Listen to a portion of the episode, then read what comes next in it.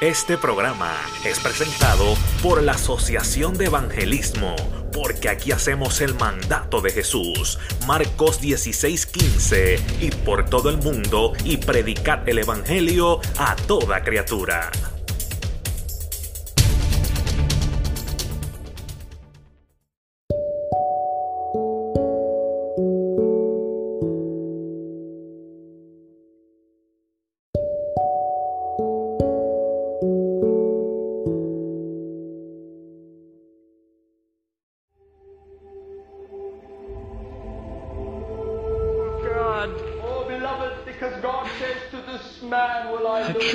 Your word. Let us tremble this morning.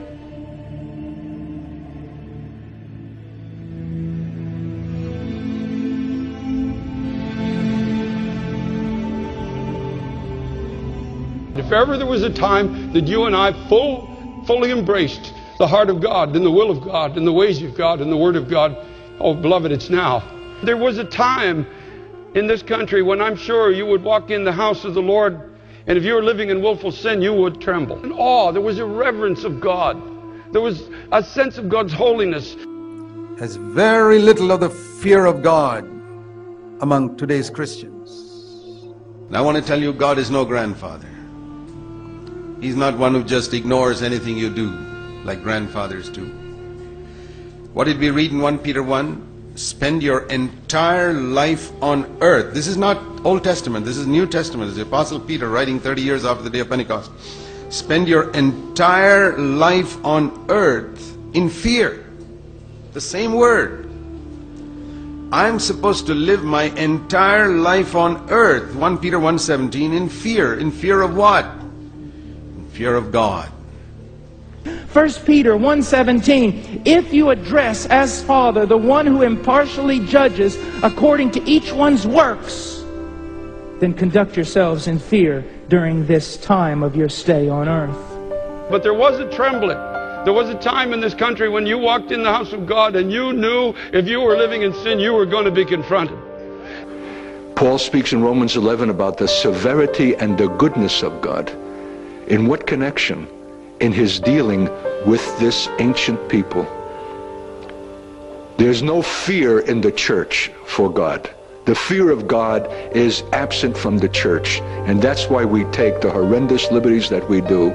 For how shall we fear him if we have not known his severity, his judgments, his dealings, how far he will go, even with his own ancient people who are yet the apple of his eye despite their fallenness?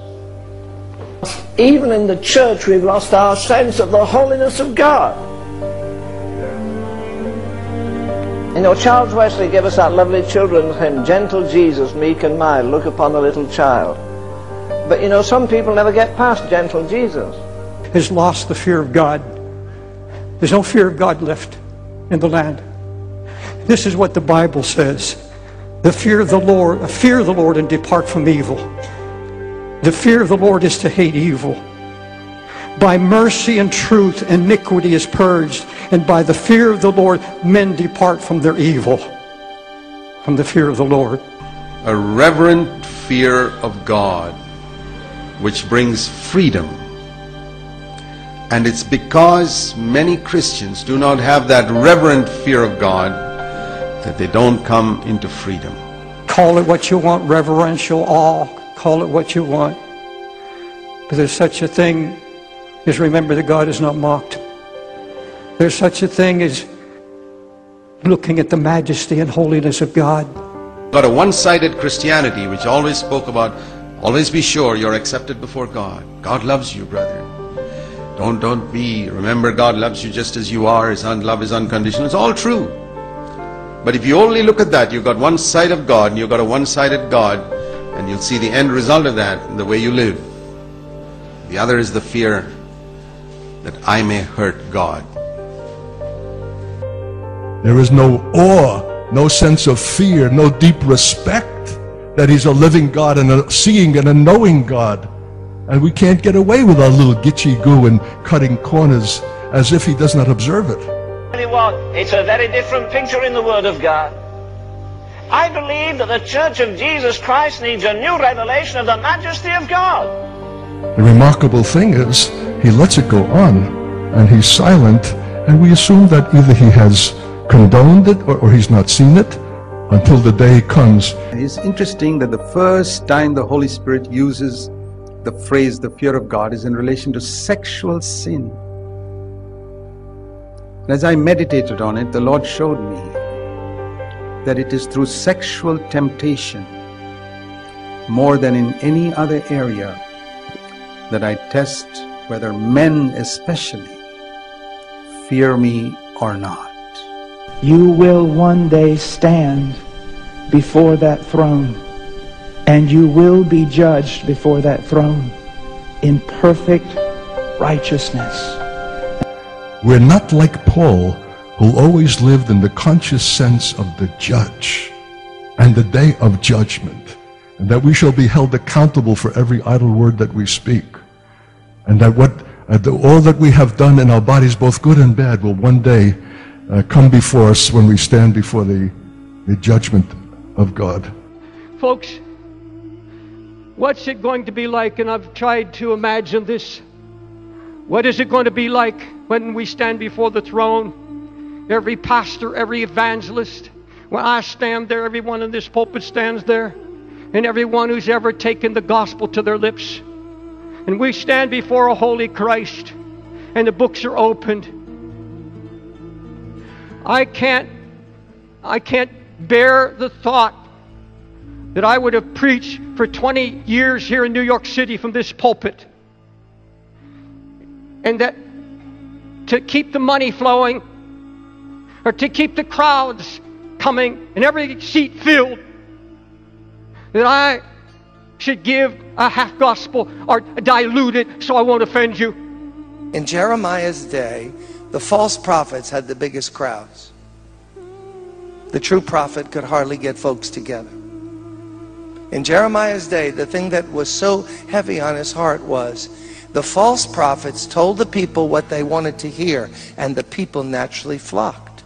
And when he would start to prophesy the true word of the Lord, the people said, Would you get this guy to shut up? Could somebody take care of this guy? We don't want to hear this anymore. And you see, if you have no fear of God, you have to invent a gospel of convenience. There's all kinds of phony people now, of huge followings. You just turn on some of the Christian television, it's enough to make you sick. And they got people writing checks all over the whole country for them.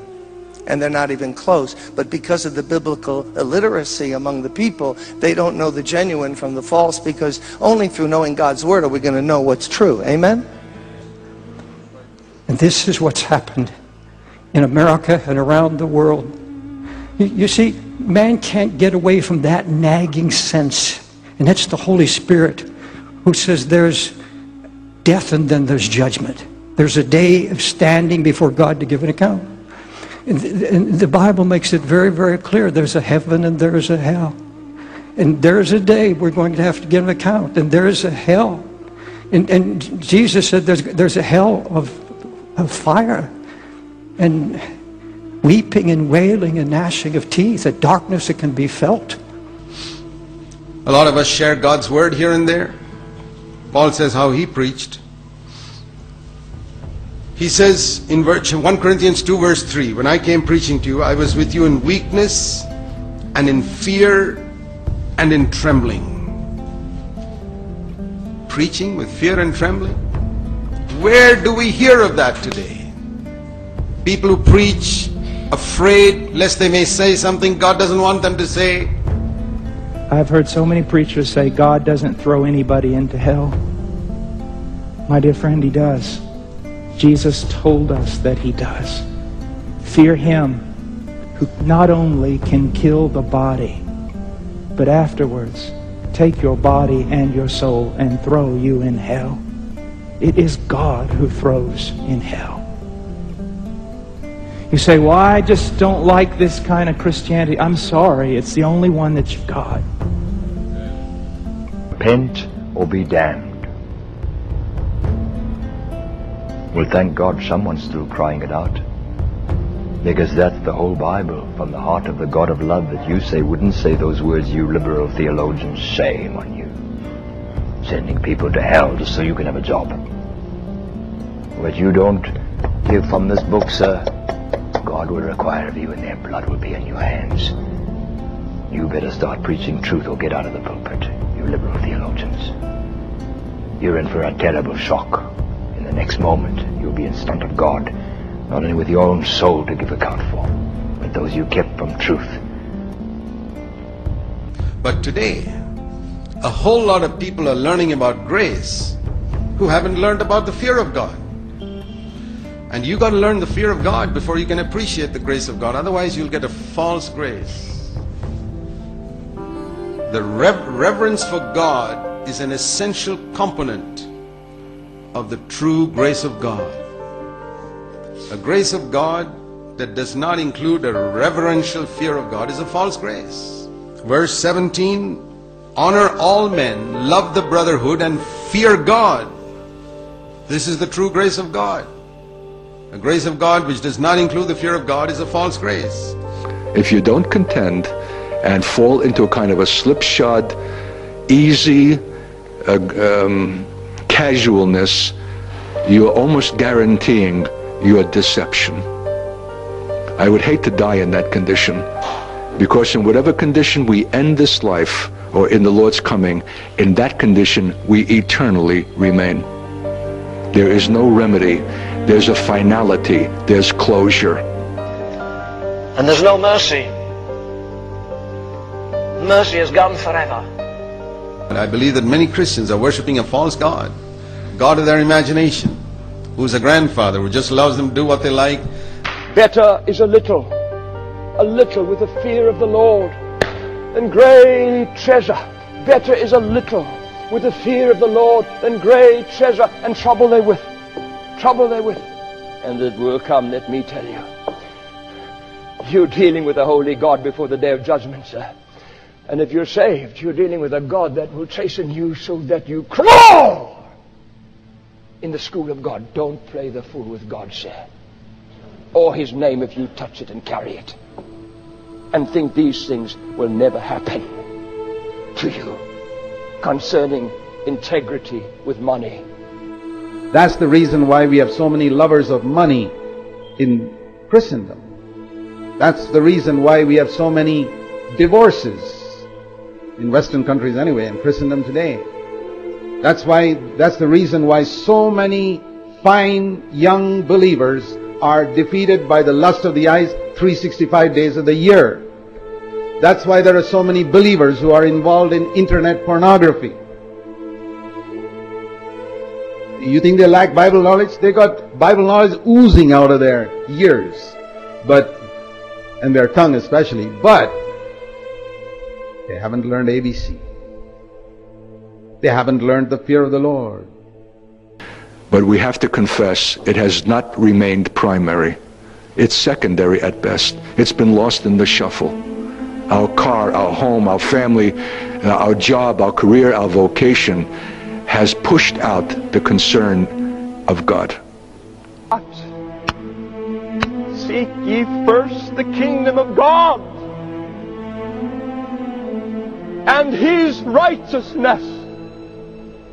That the thing that really impresses God is if all the the drums and the music are all going wonderfully and our singing is so beautiful and the parts uh, go so well. But what about the holiness? That's the one thing God is looking for. Here's what I think fearing God means today.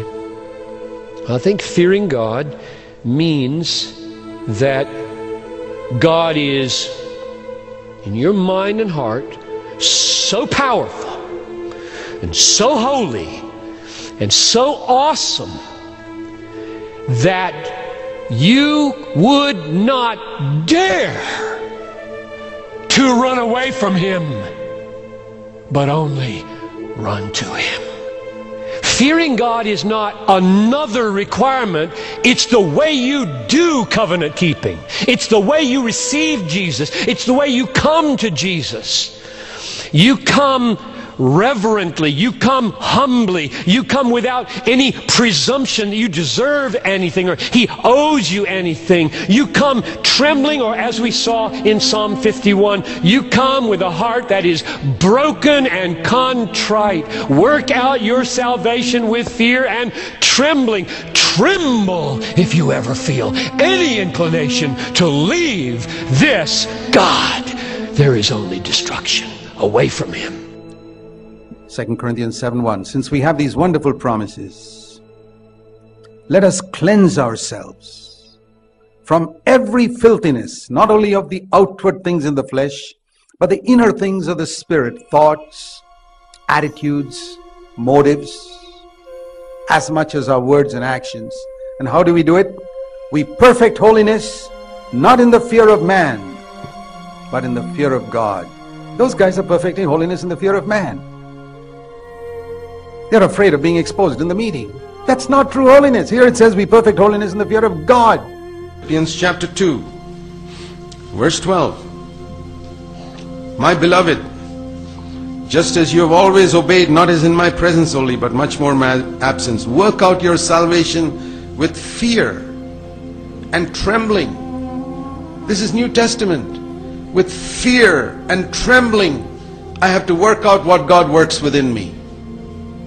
What God works inside me, I've got to work out not casually, but with fear and trembling. Ooh, that brings a solemn fear of the Lord in my heart. And I persuade men. I say, hey fellas, remember this. You're going to stand before God. And don't think with all these justification gimmicks, you're going to stand there. Verse 21 Be subject to one another in the fear of Christ. Is there a place for that in your life? Fear of Christ. We think these are Old Testament verses. No. Ephesians 5. We lack a consciousness of God actually as present and seeing and observing not only the things that we say and do, but even the condition of our secret heart when it's silent. You got the picture? What, what am I? Uh, am I commending some kind of legalism and rob you of your charismatic freedom and bring you into some kind of constraint that God is always there, seeing and knowing? I'll tell you, dear saints, the greatest malady of the church today is the lack of the fear of God as God. He will say to me in that day, Lord, Lord, have we not prophesied in thy name? And in thy name, in thy name have cast out devils. And in thy name done many wonderful works.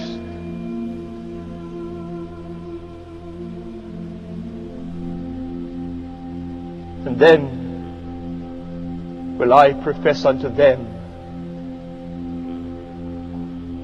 I never knew you. I never knew you. I never knew you.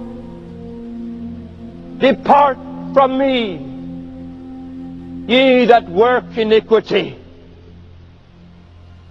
Depart from me, ye that work iniquity.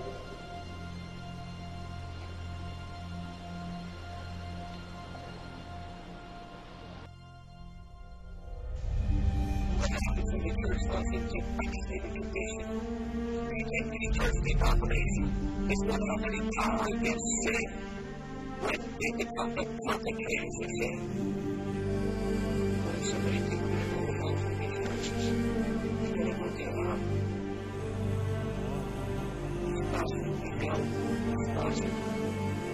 is where the devil trips us up.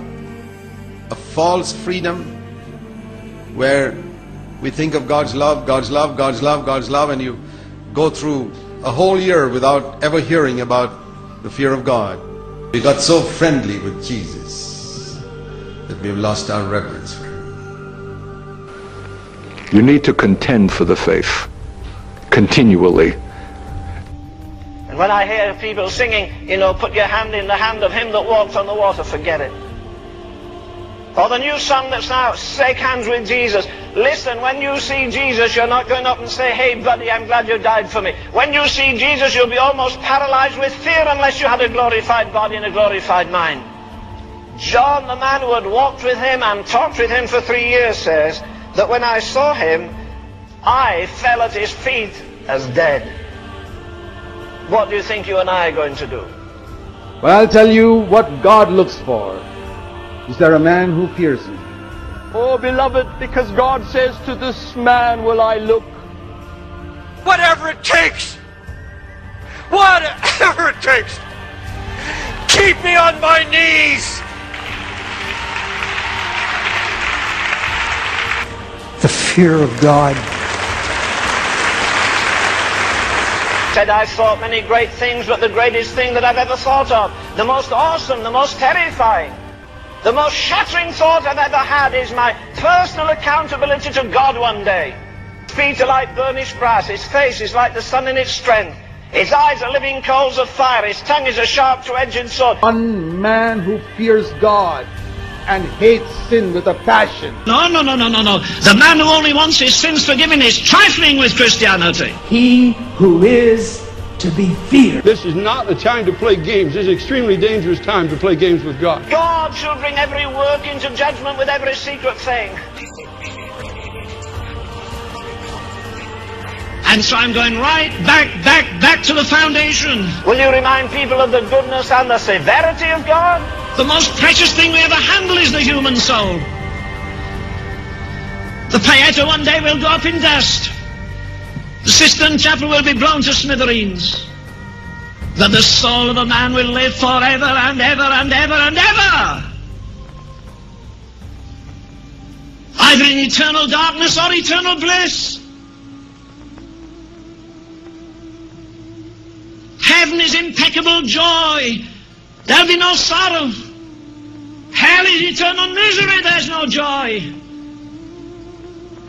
There is only one way to heaven. There are a million ways to hell. If I believe that,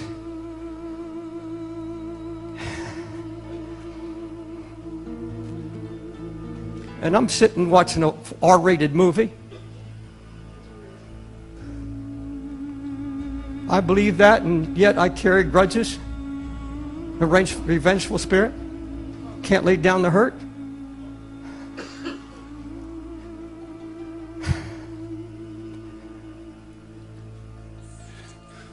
Now the question arises, what is God telling you to stay away from? See, this is, this is where we move towards truth or we cover our own selves with a garment of religion. You've heard a lot of things today alone in your mind, just like Abraham heard one night in his bed. God spoke to him, Give up your son. You've heard some things today. Nobody else heard it. The person sitting next to you didn't hear it. You're like Abraham. Read Genesis 22. Where he spoke something only to you. Even Sarah, sitting, sleeping next to him, didn't hear it. The person sitting next to you hasn't heard it. Your wife didn't hear it. Your husband didn't hear it. You heard something. Now God is testing you whether you'll obey that or not. Abraham obeyed. God said to him, Genesis 22, Now I know that you fear me. This is a call to each one of us. What is the Holy Spirit telling you right now to walk away from? See, this is where you're going to make a choice.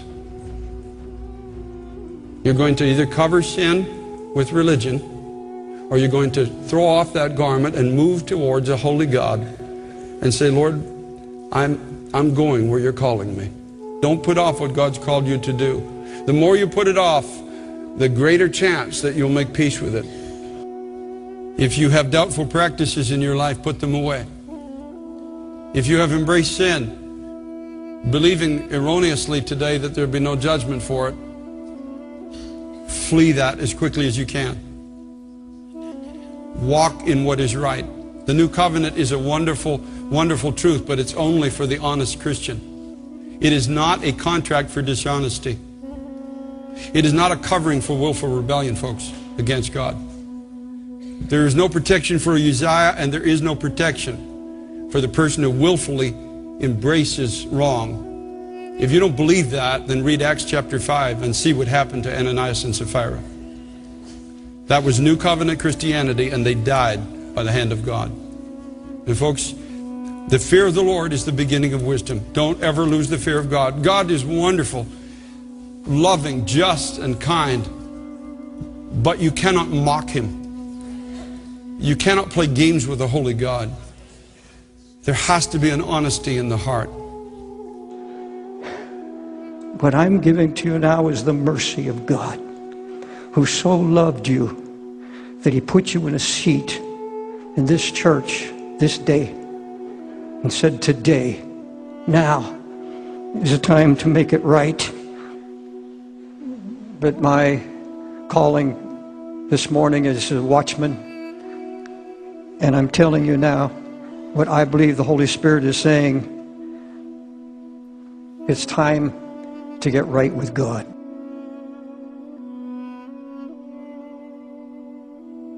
He's saying, I have wooed you so many times.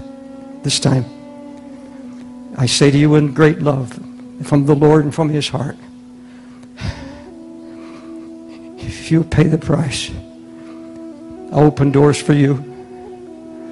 I'll speak through you, and I'll use you again that you would have never conceived. But you see, for a few, this is the last call. I say it in the Spirit and with love. So be careful what you do with this sermon now, sir, might be